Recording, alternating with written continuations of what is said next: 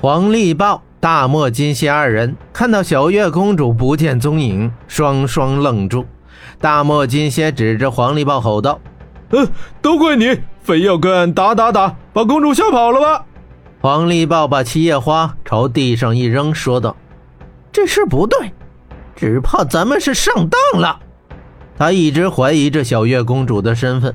方才若不是大漠金蝎上来一番胡闹，搞得他是怒火中烧，他也不至于失去判断力。血眼沙陀怒道：“我已将皇宫搜遍了，也找不到那小贼。你俩还有心在这里打架？找不回天珠，圣王跪罪下来，咱们谁都承担不起。别管什么公主了，快跟随我去找小贼。”大漠金蝎道：“你不是说小贼是只小狗吗？”俺们转了半天，连小狗的影子都没有。是小猫！血眼沙陀吼道，气不打一处来。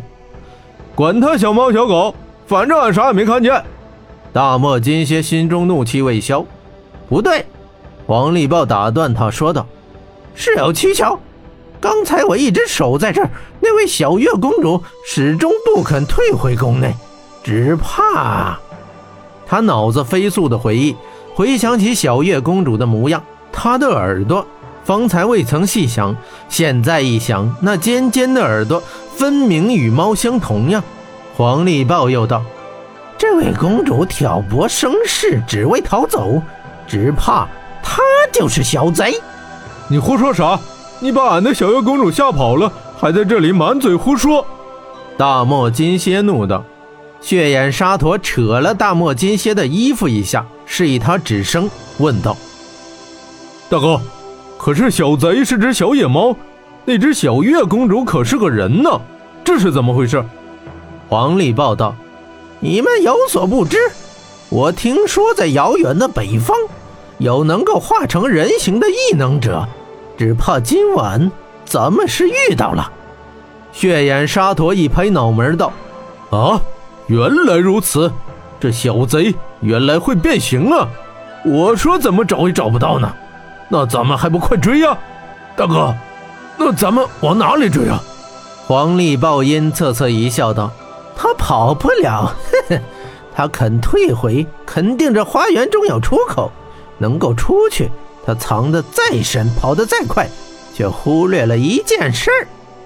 什么事？”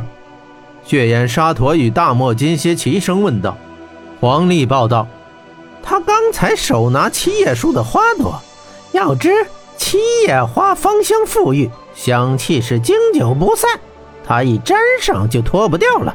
咱们这就寻花香追踪。老二，拿出你的本领来。”血眼沙陀答应一声，他探出头，张开鼻孔，细细地嗅起了花香味儿。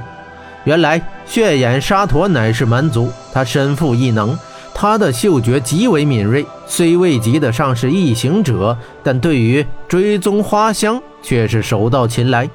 在这里，血眼沙陀大吼一声，果然闻到香味三人就循着香气一直找到了排污口。血眼沙陀捂起鼻子叫道：“呃，好臭啊！